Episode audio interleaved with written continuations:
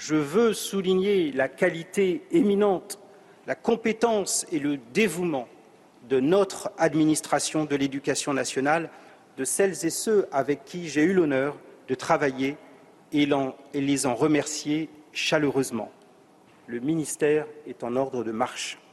Le secrétaire général, le directeur général de l'enseignement scolaire, celui des relations humaines, de l'encadrement, des affaires juridiques, du numérique, celle des affaires financières, de la communication, de la statistique, des relations internationales, la chef de l'inspection générale, le bureau des cabinets, tous sont d'admirables serviteurs de l'État.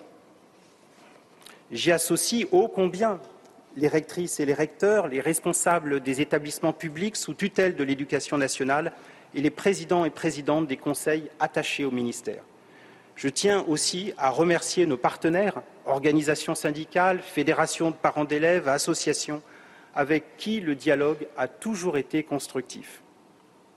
Du côté du pilotage politique, je veux d'abord remercier et si chaleureusement la ministre déléguée à l'enseignement et la formation professionnelle, Carole Grandjean, et la secrétaire d'État qui s'apprête à quitter ses fonctions actuelles à la jeunesse et au SNU, Sarah El Aïri, avec qui j'ai travaillé en confiance et en amitié. Merci du fond du cœur, ce fut un grand plaisir et un honneur de travailler avec vous. Il faut que je mentionne maintenant mon cabinet, mon autre famille, Jean-Marc, Anastasia, vous me permettrez de les appeler par leur prénom, Laurent, Pierre-Gaël, Julie, Lila, Anne, Chloé, Thomas, Nicolas, Guillaume, Luc, Brigitte, Bérénice, il y en a deux, Dimitri, Morgane, Fanny, Mao et Jules. Ce fut un plaisir, un honneur de travailler avec vous. Je suis fier de vous, de ce que nous avons accompli ensemble au service de notre pays.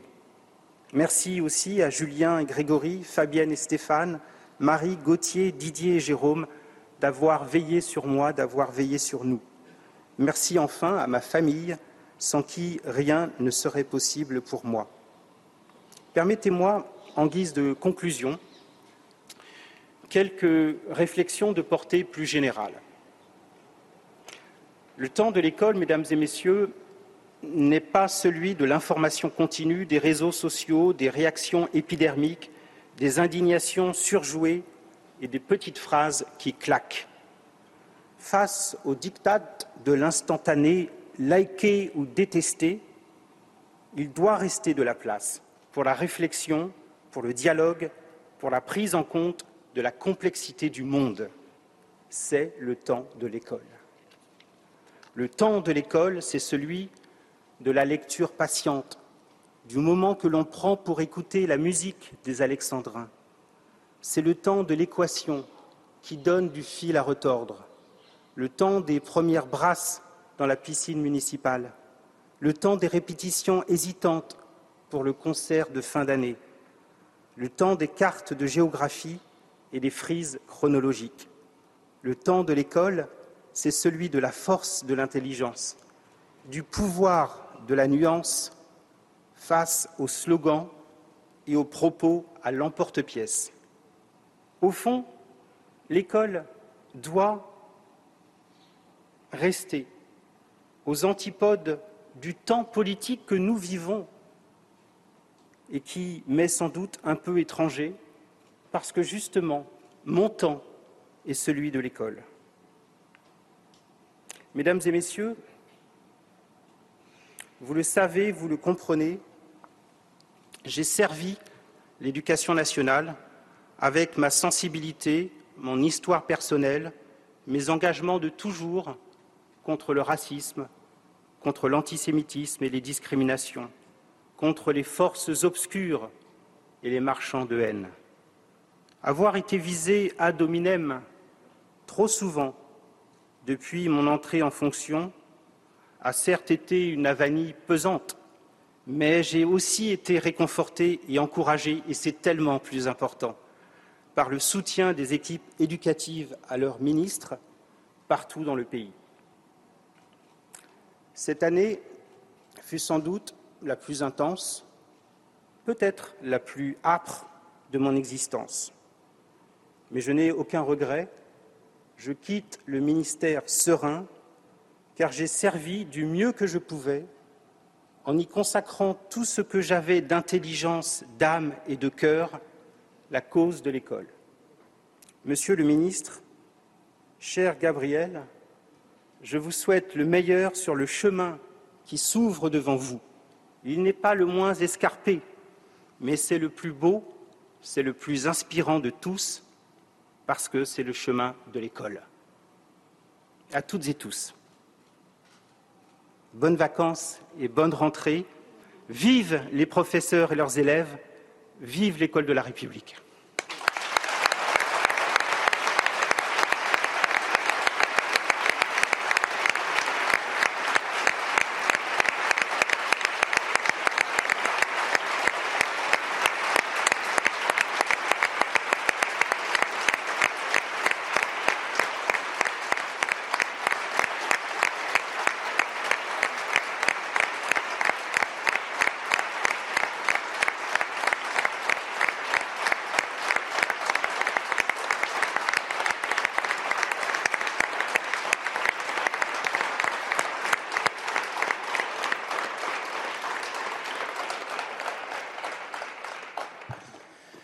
Monsieur le ministre, cher Pape, Mesdames les euh, ministres, chère Sarah, chère Carole, chère Prisca, chères euh, rectrices et recteurs, chères directrices et directeurs, chers agents du ministère, vous que je suis ravi de retrouver, Mesdames, Messieurs.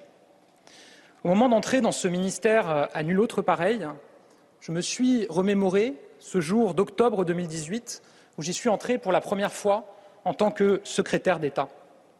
Et ce qui m'est revenu, c'est le sentiment que j'éprouvais à l'époque d'une profonde humilité face à la tâche à accomplir. Je prends mes fonctions de ministre de l'Éducation nationale et de la jeunesse avec cette même humilité qui m'étreint aujourd'hui. Humilité alors qu'entre ces murs résonne encore l'écho des voix et la force des décisions de tous ceux qui nous ont précédés. Jules Ferry, Jean Zay, bien sûr, mais aussi Jean-Pierre Chevènement, Lionel Jospin, Jack Lang ou François Bayrou. Tous furent des artisans acharnés de l'instruction de nos enfants et donc de l'avenir de notre nation. Humilité aussi, alors que c'est dans ce ministère que se sont prises les grandes décisions qui ont forgé notre éducation nationale. La création du lycée, du baccalauréat d'abord, l'instruction laïque, gratuite et obligatoire ensuite, qui ancra la promesse républicaine de l'école. Et à la fin du siècle dernier, c'est ici que furent décidées la mixité ou la création des lycées professionnels qui forment aujourd'hui un tiers de nos lycéens. Et j'entre dans ce ministère avec l'humilité surtout face à la plus belle et à la plus noble des missions, servir la nation et son avenir. Car l'école est et doit rester avant tout la promesse d'un avenir meilleur. Mais l'école, c'est aussi le trésor fragile d'une nation qui doute autant qu'elle espère. Une nation qui espère le meilleur pour l'avenir de sa jeunesse et qui a un rêve simple, que la vie de ses enfants soit meilleure. Une nation qui espère que le potentiel de toute une jeunesse puisse construire un pays toujours meilleur. Mais bien qu'elle espère, notre nation doute, j'en suis parfaitement lucide. Chaque jour, les Français nous posent une question simple. L'éducation nationale pourra-t-elle encore être en mesure de garantir à leurs enfants, à nos enfants, qu'ils auront la vie qu'ils souhaitent, la vie qu'ils méritent. Comment s'adaptera-t-elle aux enjeux d'aujourd'hui et de demain? Irruption de l'intelligence artificielle, école de demain, défis climatiques ou nouveaux savoirs? Chercher des réponses et apporter surtout des solutions à ces préoccupations, c'est au fond cela le cœur de notre action depuis 2017. Rendre à l'école la mission qui est la sienne, construire le futur de chacun de nos enfants, sans exception, et donc bâtir l'avenir de la nation. À chaque enfant, sa place. Depuis six ans, nous menons une action résolue dans cet objectif. Cher Pape, je veux ici saluer ton action, avec euh, mes amis euh, Carole Grandjean et Sarah El Haïry à tes côtés.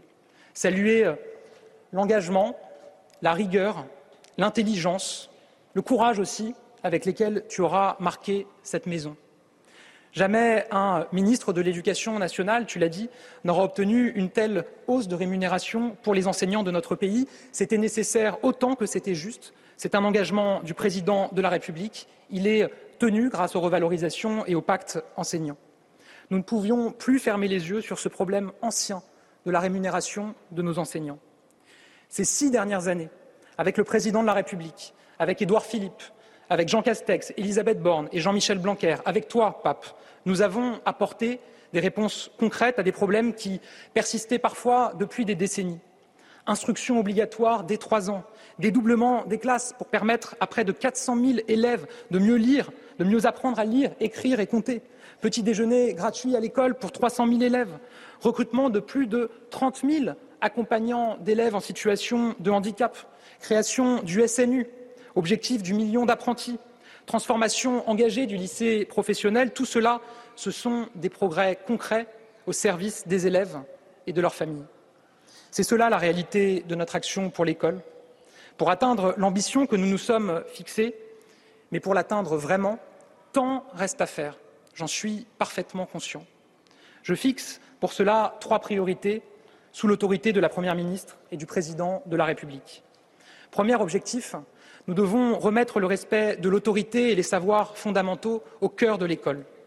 L'école doit être pleinement le lieu où l'on forme des républicains et des esprits émancipés, un lieu où s'exerce l'autorité du savoir, car aucun enseignement n'est possible sans respect de l'autorité du savoir. Les savoirs fondamentaux sont une condition de notre réussite et tu as porté à ce titre des actions extrêmement importantes en la matière, tout au long de la scolarité, et j'insiste, tout au long de l'année scolaire.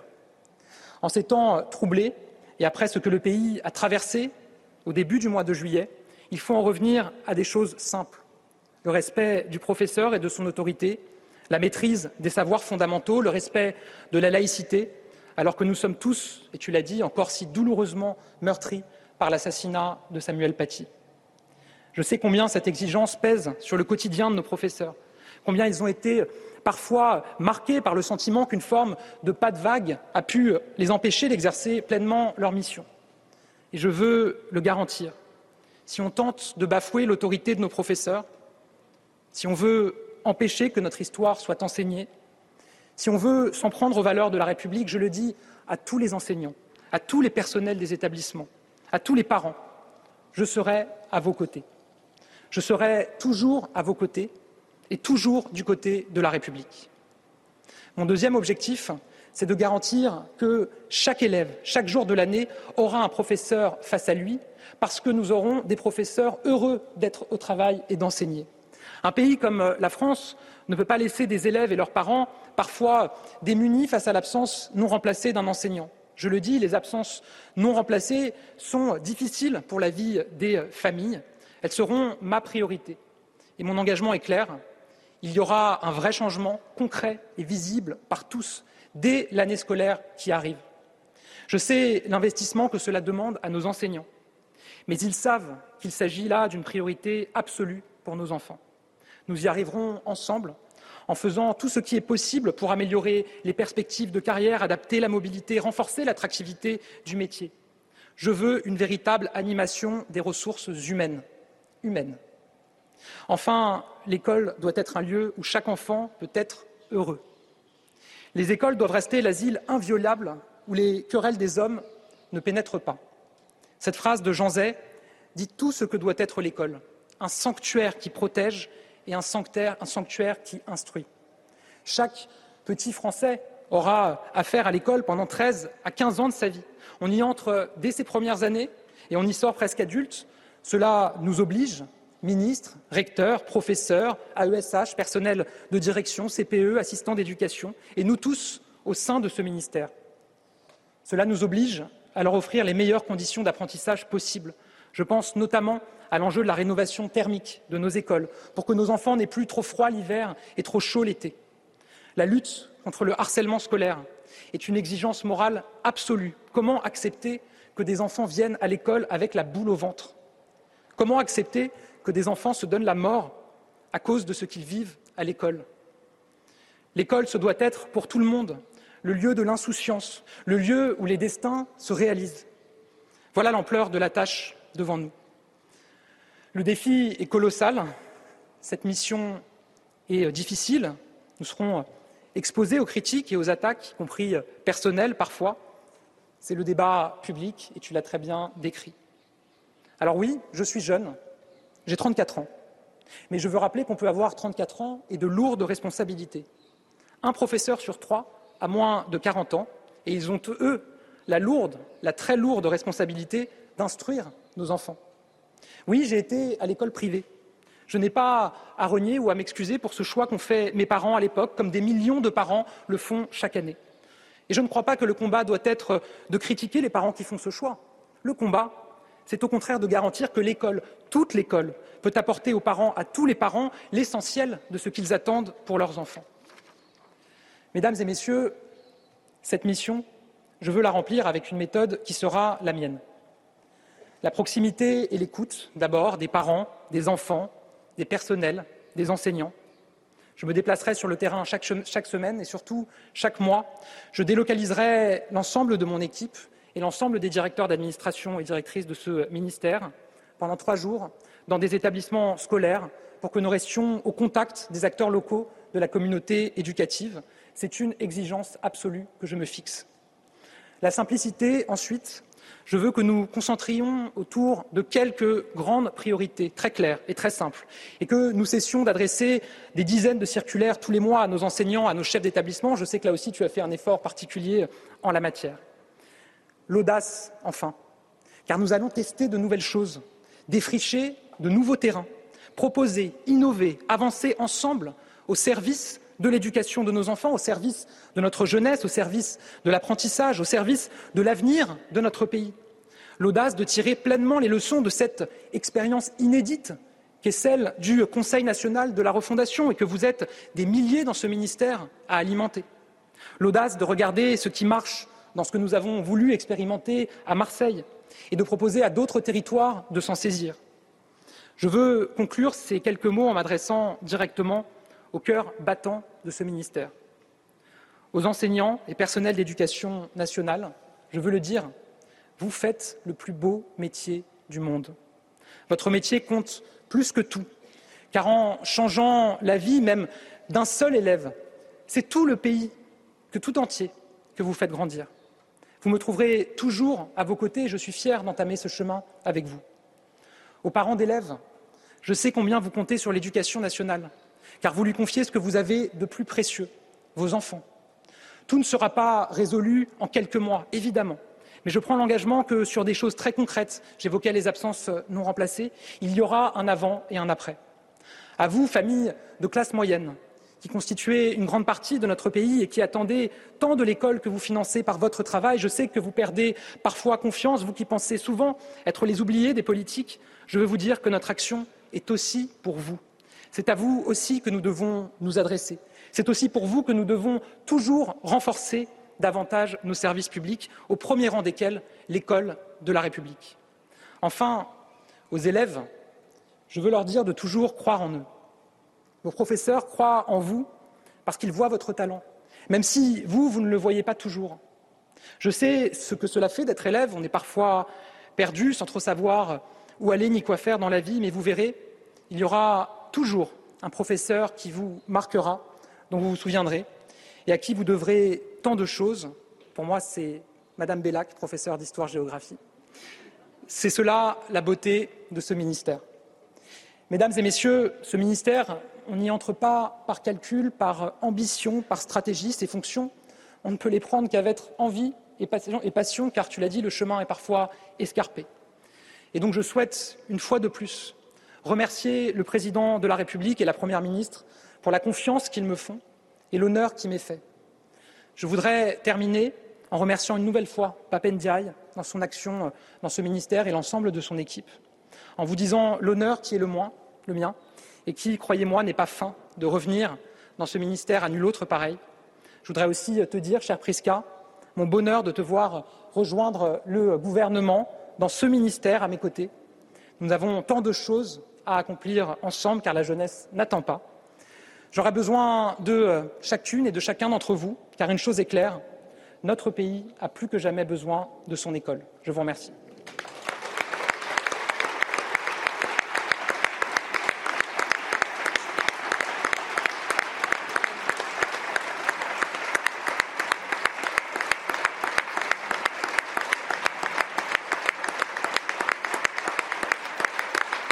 À qui les clés de l'éducation nationale sont confiées. Gabriel Attal succède donc à Pape Ndiaye, un défi colossal pour celui qui devient à 34 ans, je crois, le plus jeune ministre de l'éducation nationale de la Ve République.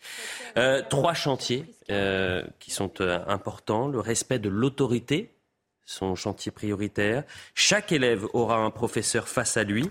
Ça, c'est ce deuxième chantier. Et le troisième, les enfants doivent être heureux. Euh, et il a parlé notamment du harcèlement euh, scolaire. Bonne pioche ou pas?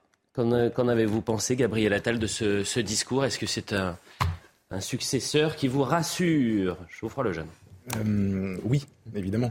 En fait, succéder à Papendiaï, dans le, Si, je peux commenter un tout petit peu ce qui a été dit par Papendiaï, c'est relativement euh, exaspérant d'entendre quelqu'un qui s'est distingué pendant l'année où il a été ministre de l'Éducation par régulièrement des prises de position, disons un peu euh, excentrique, provocatrice, euh, etc. J'entends que la, la, la, la, règle du jeu est euh, un peu euh, injuste et que les réseaux sociaux transforment un peu tout ce qu'on dit, mais il la connaît. il découvre pas les médias en devenant ministre, et par ailleurs, il a provoqué parfois, même complètement consciemment, ce genre de polémique. L'entendre expliquer qu'il regrette le manque de nuances dans le débat public, etc., c'est un peu, un peu énervant. Et donc, ça, m'étonne que vous reteniez, après 25 minutes, et notamment un discours très fort de Gabriel Attal, qui est donc l'homme de l'avenir de l'éducation nationale, euh, euh, euh, le discours et les, messages et les mots de Papendiaï. J'ai l'impression, parce qu'effectivement son discours était très fort à Papendiaï, mais que finalement on a très vite oublié, malheureusement. Vous avez raison, mais en 10 minutes, Gabriel Attal a hmm. déjà fait oublier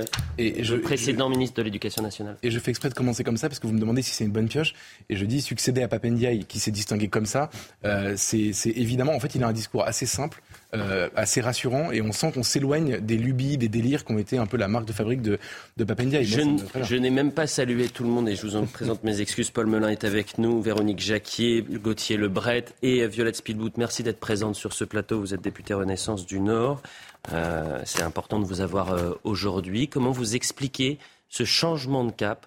Et c'est vrai que son discours, ses chantiers montrent que quelque chose a manqué dans cette année. Et je le rappelle, Papendiaï est arrivé le 20 mai 2022. Il quitte l'éducation nationale le 20 juillet 2023, un peu plus d'un an seulement, avec euh, effectivement un, sentiment d'inachevé.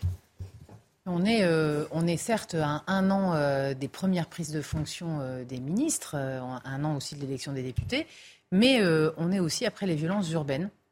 Et pour moi, euh, ce, sujet, ce qu'on a vécu dans le pays, qui nous a tous marqués, qu'on ait été touchés euh, dans nos villes. Moi, à Lille, il y a eu beaucoup de destructions, mais il y a, des Français qui n'ont pas subi des destructions. Tout le monde, toute la communauté française s'est retrouvée dans le questionnement par rapport à la jeunesse, à l'éducation et au rapport à l'école, à la République. Et donc, aujourd'hui, ce nouveau cap qu'incarne euh, Gabriel Attal, c'est d'abord un discours de confiance, mmh. confiance des professeurs, confiance des parents. Il a beaucoup parlé des parents, de la Parler des enfants également. Et confiance des enfants pour qu'ils puissent être heureux. Moi, je, suis très attachée au sujet du. Mais ça veut dire quoi Qu'avant, il ne l'était pas Qu'avant, le ministre de l'Éducation nationale, pardonnez-moi de le dire comme ça, mais euh, Gauthier, est-ce que vous avez la même traduction mmh, de ces deux discours? C'est-à-dire que vous avez un, un Papendiaï qui explique qu'il n'a aucun regret, et puis ensuite euh, Gabriel Attal qui présente trois chantiers et trois chantiers qui n'ont peut-être pas été ah, suffisamment traités les mois précédents. C'est clairement le message envoyé à Papendia. Et quand euh, Gabriel Attal liste les trois chantiers euh, qui sont euh, devant lui, ça sous-entend très clairement que Papendiaï ne les a pas réalisés. Parce que s'il les avait réalisés, déjà, il serait encore à l'éducation nationale. Et quand Papendiaï dit euh, qu'il aurait aimé s'inscrire dans le temps long, c'est un message évidemment envoyé à Emmanuel Macron qui ne lui a laissé qu'une petite année pour faire ses preuves. Et c'est vrai que les preuves n'ont pas été réalisées, ne serait-ce que sur le dossier du harcèlement à l'école, qui est donc l'une des priorités de Gabriel Attal. Je rappelle que Papendiaï n'est pas allé sur le terrain, par exemple, dans l'école où a été harcelée la jeune Lindsay qui ensuite a mis fin à ses jours. Ça lui avait été reproché. D'ailleurs, Gabriel Attal dit je serai sur le terrain toutes les semaines. Et ce que n'a pas fait du tout Papendia. Il va délocaliser même ses équipes tous les mois dans, un mmh. établissement. Ce que n'a pas fait Papendia, qui s'est euh, très peu déplacé ah euh, pendant euh, son année à l'éducation nationale. Et puis le dossier du harcèlement scolaire qui avait été récupéré même par Brigitte Macron. Donc c'est pour dire un peu le bilan qu'il laisse derrière lui. Cette passation de pouvoir, elle symbolise aussi quelque chose. C'est le passage de témoin d'un homme de la société civile, Papendiaï, historien, spécialiste, mais qui, qui n'avait peut-être pas l'expérience politique. Jean-Michel Blanquer aussi venait de la société civile, il a été un très bon ministre. Je suis, euh, le jour où on fera le bilan de Jean-Michel Blanquer, peut-être qu'on... La réforme du bac, voilà. on va en parler. Hein. oui, effectivement. probablement meilleur que allez dire ça, Allez dire ça aux professeurs sur la réforme du, bac. J'ai des reproches à faire à M. Blanquer, mais... Ils vous répondront autrement. En revanche, laissez-moi juste terminer ça peut-être, c'est qu'il y a cette passation de pouvoir, c'est-à-dire c'est la société civile d'un homme qui n'a pas réussi à, porter le costume de, de, de, de ministre de l'Éducation nationale à un homme de 34 ans qui représente la, la génération euh, dorée de la Macronie peut-être l'homme euh, du côté d'Emmanuel Macron qui est le plus talentueux, c'est ce qui est dit autour de, de l'entourage d'Emmanuel Macron, et qui lui a fait de la politique toute sa vie. Et pas c'est aussi simple que ça. ça courte vite, 34 ans. Nuance, nuance, je ne dirais pas qu'il a fait de la politique toute sa vie, je dirais qu'il a fait de la communication. Toute qui? euh, Gabriel Attal. Ah, il a fait de la communication de sa... Bah, la valeur n'attend pas le nombre des années, certes. Bah, excusez-moi, euh, bah, il a été porte-parole du bah, gouvernement, secrétaire d'État auprès du ministre de l'Éducation nationale, ministre délégué chargé des comptes publics. On n'aura pas le temps de, de, de, voir tout son CV. Mais vous dites que lui, c'est un communicant euh, pour vous. c'est surtout un communicant. Et quand on dit qu'on le verra sur le terrain, moi je suis désolé, le discours que j'ai entendu ce soir, hmm. c'est un copier-coller du discours de Jean-Michel Blanquer. Enfin, on est quand même dans des poncifs. Je ne dis pas qu'il n'a pas bien parlé, je ne dis pas qu'il n'est pas talentueux, mais quand il dit il y aura un avant et un après, c'est ambitieux. Bah, mais moi, j'attends son ambition au tournant. Qu'est-ce qu'il va changer? On sait très bien que le problème de l'éducation nationale. C'est assez étonnant, Véronique Jacquet, de dire ça. je, vous jugerai sur pièce. Mais non, moi, je me souviens, regardez, juste, attendez, le 20 mai dernier, je me souviens juste une chose. reste et les ministres Le 20 mai 2022, euh, je présente Ça se dispute. Julien Drey est avec nous. Et je dis à Julien Drey, Papendiaï, c'est quand même étrange. Et on revient sur cette citation. Il avait dit Je jugerai sur pièce Julien Drey. Il avait dit je jugerai après 6-7 mois. Après 6-7 mois, il, s'était rendu compte que c'était un, échec. Ah, Donc là, euh, euh, Gabriel Attal vient d'arriver, mais c'est une bonne question. Est-ce que c'est l'homme de la situation Il faut 50 ans pour remettre l'éducation Est-ce que c'est l'homme de, la situation pour... Euh, je, je, vais être franc avec vous, Elliot. J'ai pas forcément l'habitude de jeter des fleurs au ministre de la majorité présidentielle. Il se trouve que je trouve Gabriel Attal talentueux, travailleur. Je pense qu'effectivement, c'est une des révélations euh, d'Emmanuel Macron. Je pense qu'il fera effectivement un bien meilleur ministre que Papendiaï. Dans son discours, j'ai trouvé Papendiaï vaniteux, arrogant, se livrant à un autosatisfecit euh, auquel il nous a habitués, alors qu'il a effectivement un bilan calamiteux. Pour ce qui est de Gabriel Attal, je trouve que ses priorités sont les bonnes. Il part de l'autorité et des savoirs fondamentaux. Que n'a fait M. Ndiaye lorsqu'il était en fonction? Donc je pense que Gabriel Attal a bien raison et que effectivement, il de très lourds défis à relever, mais je crois savoir qu'il est prêt et qu'il a, à mon avis, les épaules. Maintenant, je ne suis pas le ravi de la crèche. je vous dirai la même chose que Julien Drey vous avez dit pour Papendiaï. Il faut, je jugerai euh, sur Il faut juger sur pièce. C'est très bien cette politique. Vous savez, je pense que c'est ça qui manque euh, dans ce qui a manqué dans les gouvernements d'Emmanuel Macron depuis 2017. C'était d'avoir des profils politiques justement qui sont capables de gagner des arbitrages. de ce, de ce remaniement. Oui, absolument. Et hum. donc moi je trouve que c'est une très bonne idée. Et je, vous avez raison sur le fait que Papendiaï venait de la société civile, mais je pense que le vrai passage qu'on est en train de vivre, c'est le passage d'un idéologue forcené qui était vraiment, euh, et après tout, il a le droit, c'est un métier comme un autre, hein, mais un idéologue à quelqu'un justement qui est globalement un pragmatique. Gabriel Attal, par exemple, dans ses précédentes fonctions, on avait, moi j'avais eu des discussions avec lui sur les questions de la fraude, qui était un de ses chantiers, et c'était très agréable. J'ai l'impression quand même que quand il dit... Il laisse un bilan quand même euh, au compte public. Il a présenté deux grands plans, l'un contre la fraude sociale et l'autre contre la fraude fiscale. Et effectivement, quand il était porte-parole du gouvernement, il faisait de la communication, mais c'était son rôle. Et il faisait plutôt bien de la communication par rapport à la question de la fraude. Ce qui était intéressant, avait pas idéologique dans son approche. Vous êtes un peu dur peut-être sur... Attendez un instant. Avec Pascal Pro parlait de la fraude fiscale, justement, euh, tous les invités sur le plateau disaient, et Gabriel Attal était en face de nous, euh, que euh, son plan n'était pas En revanche, vous avez peut-être été un peu dur sur le discours de, de, de Papendiaï, puisque pas. Bon, il a rendu hommage à Samuel Paty, il a rendu hommage au professeur.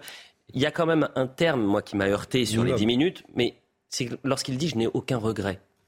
Euh, et quand on regarde le bilan effectivement de Papendiaï, quand on pense aux enfants harcelés, quand on pense qu'à la rentrée il y aura 3000 professeurs en moins, quand on pense qu'il a plus parlé euh, d'inclusion que de euh, protection des professeurs, protection des valeurs républicaines, protection de la laïcité, défense de la laïcité, C'est vrai que c'est un bah peu perturbant. En, revanche, euh, euh, dans ces grands chantiers pour euh, Gabriel Attal, le chantier premier, prioritaire, c'est le respect de l'autorité, le respect des professeurs. Il a dit la fin du pas de vague. Et ce pas de vague, on a eu cette sensation, quand je dis on, c'est quand on interroge les professeurs, quand on interroge les parents d'élèves, c'était ça, c'était insupportable pour eux d'avoir ce pas de vague. Et avec Gabriel Attal, c'est la promesse de la fin du pas de vague. Madame la députée. moi, moi, je connais bien Gabriel Attal d'abord parce qu'on s'est frotté à lui sur le sujet du budget et que euh, on voit que c'est un homme d'action et un homme extrêmement pragmatique euh, qui a dû rentrer dans l'ensemble des sujets de la politique. Quand on travaille sur le budget, forcément, on a besoin de devenir spécialiste. Donc, il a, il a bossé comme un acharné pendant tout le PLF 2023. Moi, j'ai été impressionné de sa capacité de travail et de sa capacité politique, effectivement, à faire des choix et à expliquer des choix politiques. Et ça va être très important à l'éducation nationale parce que si Papendiaï a déjà euh, fait réaliser l'augmentation de la rémunération des professeurs, on sait qu'ils attendent beaucoup plus, les professeurs. Ils attendent ce que vous venez de dire, un soutien dans toutes les situations difficiles, de rapport, par exemple, à la République, euh, d'accompagnement sur l'éducation aux médias. Mais de pouvoir instruire. Quelqu'un comme. Euh, on a oublié que l'éducation nationale, c'est l'instruction, c'est pas l'éducation. Quelqu'un comme Gabriel Attal, il va avoir ce pilier fondamental de l'éducation, les savoirs fondamentaux qu'il rappelle.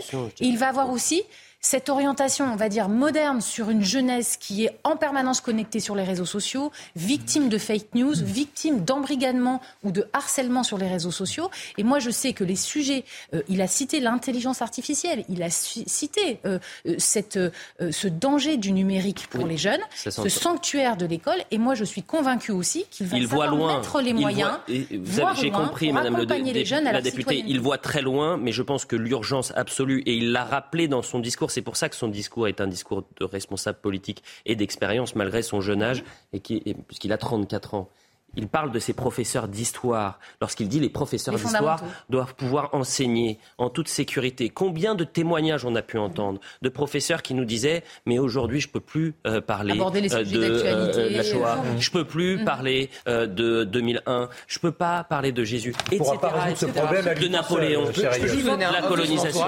Oui, un off de son entourage juste avant qu'il prenne ses fonctions. On nous a écrit ça va filer droit avec Gabriel Attal. Sous-entendu qu'avant ça filait pas droit. Ça donnait aussi voilà, mais c'est ce que je voulais dire. Ce qui va prouver que Gabriel Attal est vraiment à son poste et agit comme un politique et non, et non comme un communicant, ça va être le rapport de force avec l'administration. S'il gagne ce bras de fer, bravo. Il a en main, un, je crois, c'est un million euh, de, d'administrés. Tout à fait. C'est le plus gros budget de l'État. Le plus gros. Là, là où il a 100 000 professeurs, si je ne dis pas. Là où il a du sens politique, je le dis, euh, peut-être qu'on est un peu trop dithyrambique. Il faut peut-être aussi. non, pas moi. C'est vrai, c'est vrai. Peut-être qu'on sortira la barre dans, le bar dans six mois. Voilà, j'ai dit n'importe quoi. C'est bien d'être un peu positif pour la rentrée scolaire. C'est vrai. Non mais, non mais Véronique, vous aviez raison. Il a une qualité parce que c'est un vrai politique, donc il a du sens politique. Il a compris une chose. Euh, en tout cas, c'est ce que son premier discours laisse entendre. On verra comment ça se passe dans les mois qui viennent. Il a compris que je pense, l'école est victime d'une forme d'entreprise de, déconstruction depuis très longtemps, euh, qui est soit l'œuvre de pédagogistes, soit l'œuvre de ministres, soit les deux en même temps. Et il a compris qu'en fait, il fallait remettre un peu de bon sens dans tout ça. Et c'est quelqu'un qui est capable de se laisser pénétrer par le bon sens. Dans la classe politique, c'est pas souvent, euh, c'est pas si souvent le cas. Jugeons sur pièce. Et puis peut-être jugeons sur pièce. sur pièce. Voilà. inquiétude.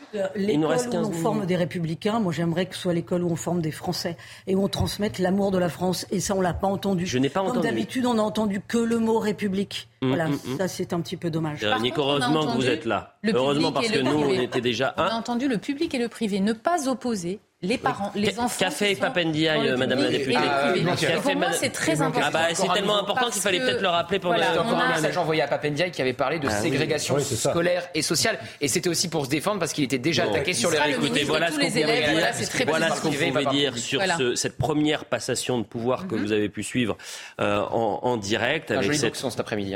Quel bazar. Quel bazar, franchement. Quel bazar. Franchement, ça devait pour les journalistes. Mais pour non, non, alors c'est pas vrai. Pour les ministres aussi. Nous avons des ministres qui nous ont écrit, qui nous ont dit, on n'a jamais vu ça. Ils avaient subi plusieurs remaniements. Ils disaient que c'était une première. En même temps, il faut regarder euh, finalement euh, ce nouveau gouvernement et les entrées au gouvernement. Euh, alors, quand on regarde le résultat. Madame, Madame la députée, franchement, là, je, je, vais vous dire honnêtement, on a des sources comme quoi il y a des, des, des nouveaux ministres qui ont changé trois fois de portefeuille dans la journée. Donc, mhm. Donc, faut arrêter de prendre les gens pour des imbéciles. Des secrétaires d'État. Des secrétaires d'État. Une qui était aux côtés euh, de Gabriel Attal.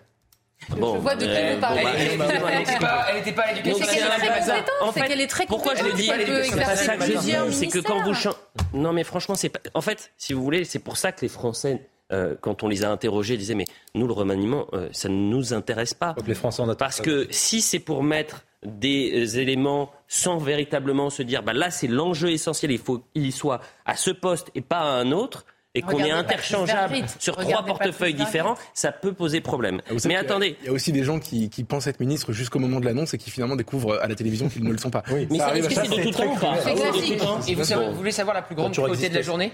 Il y a un ministre qui était ce matin sur une chaîne concurrente pensant qu'il serait encore ministre. Euh, ce soir et qu'il ne l'est plus. François de la Santé. On devait en, parler, mais malheureusement, on a été coupé par le temps. Il était en, sursis. Il pensait que finalement, il était sauvé ce matin et il est remplacé. Une fois n'est pas coutume, je devais, euh, avant qu'il y ait la passation de pouvoir, je devais rendre hommage à Sandrine Rousseau. Ah. Parce que pour, euh, vous allez me dire si, vous avez, si elle se trompe ou pas, même la forme de l'annonce de ce remaniement dit tout de l'essoufflement du macronisme.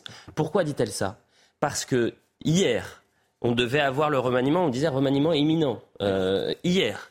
Ensuite, ça a été ce matin. Ensuite, ça a été à 15h. Il a fallu attendre 19h39 très précisément pour qu'il y ait la liste officielle de ce, ce et gouvernement. Tous les euh, noms qui ont fuité dans la presse entre 15h et 19h.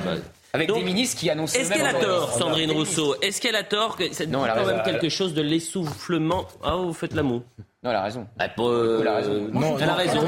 elle a raison. Je pense que l'essoufflement du macronisme est lié à des raisons de choix politique, pas du tout à des questions de timing, d'annonce. Je trouve ça oui. ridicule. Mais ça fait enfin, fois. Là, il faut quand même dire, là où je donnerais le point à Sandrine Rousseau, c'est qu'effectivement, je suis d'accord. Euh, le degré, si vous voulez, de complexité de ces annonces euh, fait tout de même penser à un peu de coloche, comme on dirait l'autre, un peu de magouillage, un peu de complexité. Là où on aurait aimé un cap, quelque chose de clair, où on sent que chaque ministre est à sa place. Là, on a plutôt l'impression de tambouille et qu'on a voulu récompenser les uns, remercier les autres. Enfin, quand les Français regardent ça, pardonnez-moi, on l'a déjà dit à votre antenne, Elliot, il y a quelques jours, je doute que les Français soient particulièrement rassurés pour la démocratie, pour revigorer la démocratie par ce remaniement. il faut des solutions plus profondes. On parlait du référendum ou de la dissolution. Voilà des solutions où on appelle au peuple. Pas effectivement euh, changer quelques strapontins contre d'autres. Je sais pas à la hauteur des enjeux, pardonnez-moi. Madame je, rappelle que vous êtes député Renaissance du Nord. Et porte-parole du groupe. et porte-parole du groupe Renaissance. Collègue avec Prisca, par exemple bah, Par exemple. Mais en revanche, vous avez, vous euh, vous avez l'expérience politique, euh, mhm. puisque euh, dans les années 2000, vous étiez à la mairie de Lille. ensuite, entre 2008 et 2012, vous avez été directrice de cabinet de Martine Aubry. Donc là, on sort un tout petit peu de, du porte-parole là. Mhm. Mais l'expérience que vous avez, mhm. est-ce que vous aviez déjà vu une telle séquence? Nous, par exemple, on avait cette sensation aujourd'hui de se dire c'est du jamais vu. Non, mais aussi, il y a des remaniements qui se sont faits dans trois semaines, Elliot. Hein. Voilà, je, je, Nicolas Sarkozy, par exemple. Quand François Fillon s'est battu pour garder son poste, il y a eu trois semaines d'attente et à l'époque, on pensait que Borloo serait pris au Premier ministre. C'est pas ce que je dis. Est-ce que c'était annoncé pendant trois semaines de remaniement ou pas? Ah oui, il y avait des articles. Oui. Non, mais est-ce qu'on on, décalait je propose, mais je, propose, je comprends hein, que, que, la forme puisse poser problème, effectivement, mais quand on, quand on regarde là ce soir euh, euh, l'annonce de ce gouvernement, on a avant tout euh, des députés, dont euh, au premier rang notre présidente de groupe Aurore Berger, euh, qui est, très engagée, qui a fait ses preuves depuis un an avec un groupe mmh. qui était très critiqué et qui aujourd'hui existe politiquement à la fois pour porter des propositions de loi et pour parfois faire face et challenger le gouvernement. Donc je pense que les députés Renaissance ont, avec Aurore Berger, quelqu'un d'extrêmement compétent et d'engagé qui rentre au gouvernement. Et puis on a beaucoup de députés qui ont fait leurs preuves et qui aujourd'hui entrent au gouvernement sur des postes politique. Je prends euh, l'exemple de Fadila Katabi, la présidente de la commission des affaires sociales, qui devient ministre en charge du handicap. C'est des questions qu'elle connaît parfaitement bien, qu'elle a travaillé en commission. Elle a une vraie capacité politique. Quand je prends euh, Patrice Vergrit, qui n'est pas Renaissance, mais qui est le maire de Dunkerque, président de la communauté urbaine, mon département. Alors je suis un peu fière. Forcément, on a Gérald Darmanin, Patrice Vergrit. Vous avez été contacté, euh, vous avez été sollicité ou pas? Est-ce qu'aujourd'hui, vous avez envisagé, on, envisagiez d'être dans ce gouvernement C'est très flatteur que vous me posiez la question, mais moi, je suis débutante. Moi, je suis euh, conseillère municipale d'opposition à Lille. Je suis depuis un an euh, députée. Et euh, c'est vrai que je vois l'expérience de personnalités comme Patrice Vergrit au logement, en plus, qui a développé Dunkerque, qui en a fait une métropole des plus attractives. Eh bien, moi, je me dis qu'on a des gens qui sont compétents et engagés. Je ne veux pas donner l'impression d'être d'être béat ce soir devant ce remaniement, mais il y a un, un sujet très important selon moi c'est la nomination de Sabrina euh, Agresti-Roubache au ministère de, la, ville. J'ai pas eu le temps d'en bah, parler. au ministère de, au ministère de la Ville, qui est régulièrement chez, chez, chez, nous. Alors, elle est très souvent à CNews, moi, c'est comme ça que, que je l'ai connue d'ailleurs.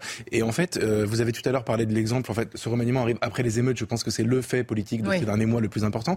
Et, et, pour avoir discuté souvent avec elle à l'antenne et hors antenne mmh. d'ailleurs, c'est quelqu'un qui, justement, sur la question de l'autorité et sur la question de remettre en fait l'église au centre du village, euh, porte un discours de bon sens, assez courageux, euh, que moi je croyais minoritaire au sein de, de, de la majorité qui manifestement ne l'est pas, ne ça. Aussi, hein. alors très libre. Peut-être trop libre, hein, on va le voir dans l'exercice de son euh, quand on sait que c'est le ministère, mais on sur ce plateau, son degré de liberté. C'est le, poste qui a fait la carrière politique de Bernard Tapie. C'est quelque chose de vraiment important, surtout dans le contexte. Excusez-moi. Je, non, bien sûr, ce que je veux dire, c'est qu'il a été ministre de la ville. c'est un poste important, surtout dans le contexte. Mais je dis, c'est ce qu'il dit. L'histoire dira le succès de Madame dans ce contexte, dans ce contexte, c'est particulièrement important et que moi j'attends beaucoup d'elle, par exemple. et d'ailleurs, intéressant de, elle a écrit un, un essai où elle revient sur, sa, sur son parcours, euh, une, sur la pudeur qu'elle avait autour de la religion, euh, sur euh, sa, le respect des, des, des, valeurs républicaines, des valeurs françaises, de la culture française, mm. de son plaisir justement d'avoir partagé ça avec, avec sa, sa, famille du côté de Marseille. Et c'est très intéressant. D'ailleurs, elle était venue, on, on l'avait interrogée là-dessus.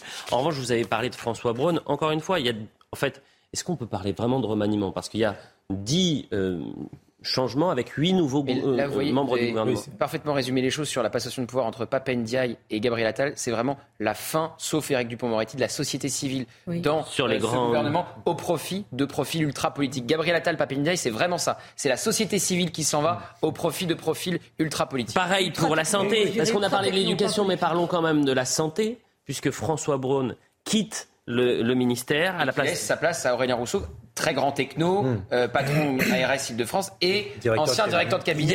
Il y a, Elisabeth Borne. Il y a un dossier quand même, il y a une question à se poser. Est-ce que c'est la bonne personne, Aurélien Rousseau? Parce que rappelez-vous, pendant la crise sanitaire, les ARS hmm. euh, ont été vivement critiqués. Les ARS euh, étaient sur la sellette. Bien sûr, le, le bras de fer qu'il y avait entre le service public et le service privé, euh, les, euh, les passes à, rallonge, les obligations, les contraintes, bref, c'était compliqué. En revanche, ce que je vous propose, c'est d'écouter François Braun ce matin, puisque vous avez raison, Gauthier, c'est là où on, se demande si véritablement tout était clair. Vous avez quand même un ministre de la Santé qui ce matin est allé au front, c'est-à-dire qu'il était en matinale, interview matinale, euh, et puis quelques heures plus tard, on lui apprend, bah écoute, la porte, elle est, elle est par là.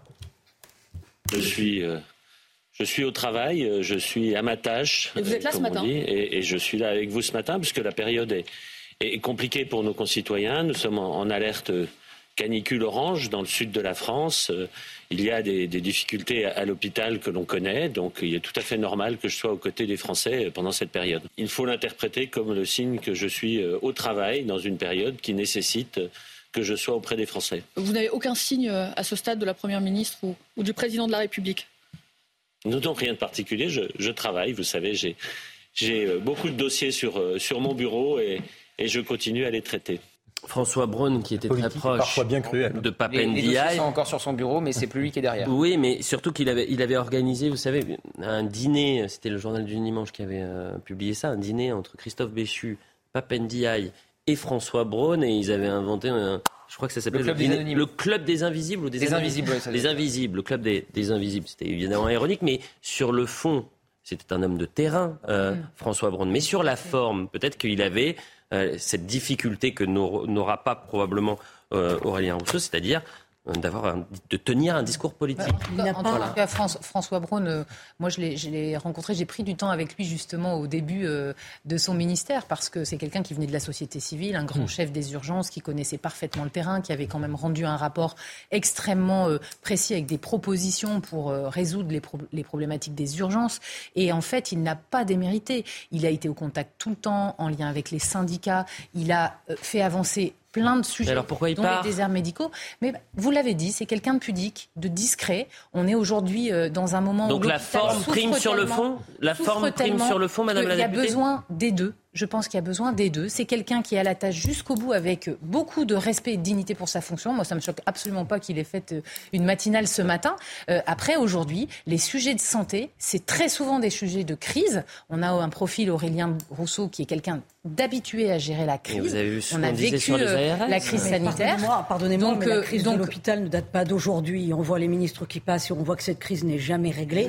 Oui, mais les moyens augmentent avec Emmanuel Macron sur, sur l'hôpital public. Imprimer sa marque, c'est une chose. Mais peut-être qu'on assiste aussi mm. à une forme de caporalisation accélérée, parce que François Braun, comme Jean-Christophe Combes, qui était le ministre des Solidarités, sortent tous les deux de gouvernement. Et comme par hasard, c'était les deux qui étaient contre la loi pour l'euthanasie. Donc peut-être que on peut expliquer le fait qu'il y ait eu cette petite musique dissonante qui n'est pas plus non, je crois au plus haut sommet de l'État. Je crois qu'on est sur, des grands dossiers. Un remaniement, il était, euh, il était euh, prévisible. On en avait parlé. On est après les violences urbaines. À un moment aussi, on a vécu beaucoup de crises, beaucoup de crises. La crise de la guerre en Ukraine, les retraites, les violences urbaines. Il y a besoin d'un nouveau souffle. Moi, je trouve que ce n'est pas des ajustements. Je trouve que c'est un vrai remaniement quand on regarde ces postes de ministre, de ah, secrétariat. vous donnez tort au président de la République alors. Moi, je trouve que c'est un remaniement Voilà. En tout cas, nous, les députés, on était dans l'hémicycle tout à l'heure. On est en train de voter euh, le, PLJ Industrie Verte et on était fiers de nos collègues. Et vous donnez tort au président de la République. Depuis des années, ils sont là au gouvernement. Euh, oui, mais vous aviez un, président de la République qui disait c'est ajustement euh, vraiment touche par touche. Dans on ne va pas non plus en faire un événement. Et vous aviez une ministre. Vous en faites un événement. On a une non, mais alors pardonnez-moi. On en fait. Pardonnez-moi. On en fait un événement c'est ce que j'ai dit dès le début, mm. c'est parce que ça a été le flou artistique mm. toute la journée. Mm. Et puis, euh, évidemment, lorsqu'il y a une passation de pouvoir, puisqu'il y a deux postes qui sont majeurs euh, à la santé et à l'éducation nationale, c'est normal de donner euh, la parole et d'entendre. Et vous n'avez pas parlé du budget. Mais on peut parler du budget. Moi, ce qui me surprend, c'est que, par exemple, Elisabeth Borne, il y a une semaine, disait tous les voyants sont au vert. Les 100 jours, ça s'est bien passé. Tous les voyants sont au vert. Quel intérêt de remanier si tous les voyants sont au vert, si tout ce que vous avez fait est parfait je pense que c'est le rôle de la Première ministre à un moment euh, à la fois de rappeler le bilan d'un an où on a réussi à faire avancer la France, 47 projets de loi, on nous a tout le temps prédit que tout serait bloqué, qu'on n'arriverait pas à fonctionner avec une majorité relative. Et la réalité, c'est que c'est pas vrai. C'est qu'on a protégé au maximum le pouvoir d'achat par rapport aux autres pays européens, mm. qu'on avance sur euh, la police, la justice, l'armée. On a voté des grandes pourquoi 70% des Français, peu ou prou, pensent l'inverse? Parce qu'il reste toujours des difficultés, parce qu'il y a des politiques publiques qui n'ont pas été suffisamment efficaces. On parlait tout à l'heure, pendant des années, on passe du temps à réparer. Quand on répare le sujet de la police, qu'on recrute 10 000 policiers, on répare des erreurs ou des mauvais choix du passé. On fait la même chose euh, sur l'hôpital. On fait la même chose sur la justice. On sort du PLJ justice. Et donc, effectivement, la politique, c'est le temps long. C'est un travail de fond. Et ça, ça mérite euh, effectivement cet engagement de la Première ministre. Pour moi, il y a une erreur. Euh, il y a une erreur dans ce gouvernement, c'est de toujours pas avoir tranché la question du, du match police-justice. C'est-à-dire qu'on a, encore une fois, un contexte particulier, post-émeute, etc. Euh, il y a un an déjà, Éric Dupond-Moretti n'était pas censé rester, en tout cas c'est ce qu'on disait au moment du remaniement, ah. rester en poste. Il est resté en poste. Il n'a pas changé d'idée. Il a mis un peu d'eau dans son vin récemment parce que la réalité lui a explosé au visage. Et ça, pour le coup, je ne comprends pas pourquoi on garde cette dichotomie de mm. vision entre euh, celle du garde des Sceaux et celle du ministre de l'Intérieur qui, je pense, empêche toute action euh, sur, sur, ce terrain. C'est le en même temps, mais ça, ça finit par être délétère. C'est terminé. Euh, évidemment, ça a été un peu euh, raccourci, mais vous avez entendu euh, les prises de parole et de Papendiaï et de Gabriel Attal, donc le nouveau ministre de l'Éducation nationale. Je vais remercier Michael Thomas à la réalisation, Philippe à la vision, Philippe et Nils au son, Benjamin Naud, Thomas Saint-Jean et Kylian Salé à la préparation de cette émission. Merci à, tous les cinq. Et puis évidemment, on va débriefer ça ce soir avec Elodie Huchard. Et demain matin, rendez-vous pour l'heure des pros. À demain.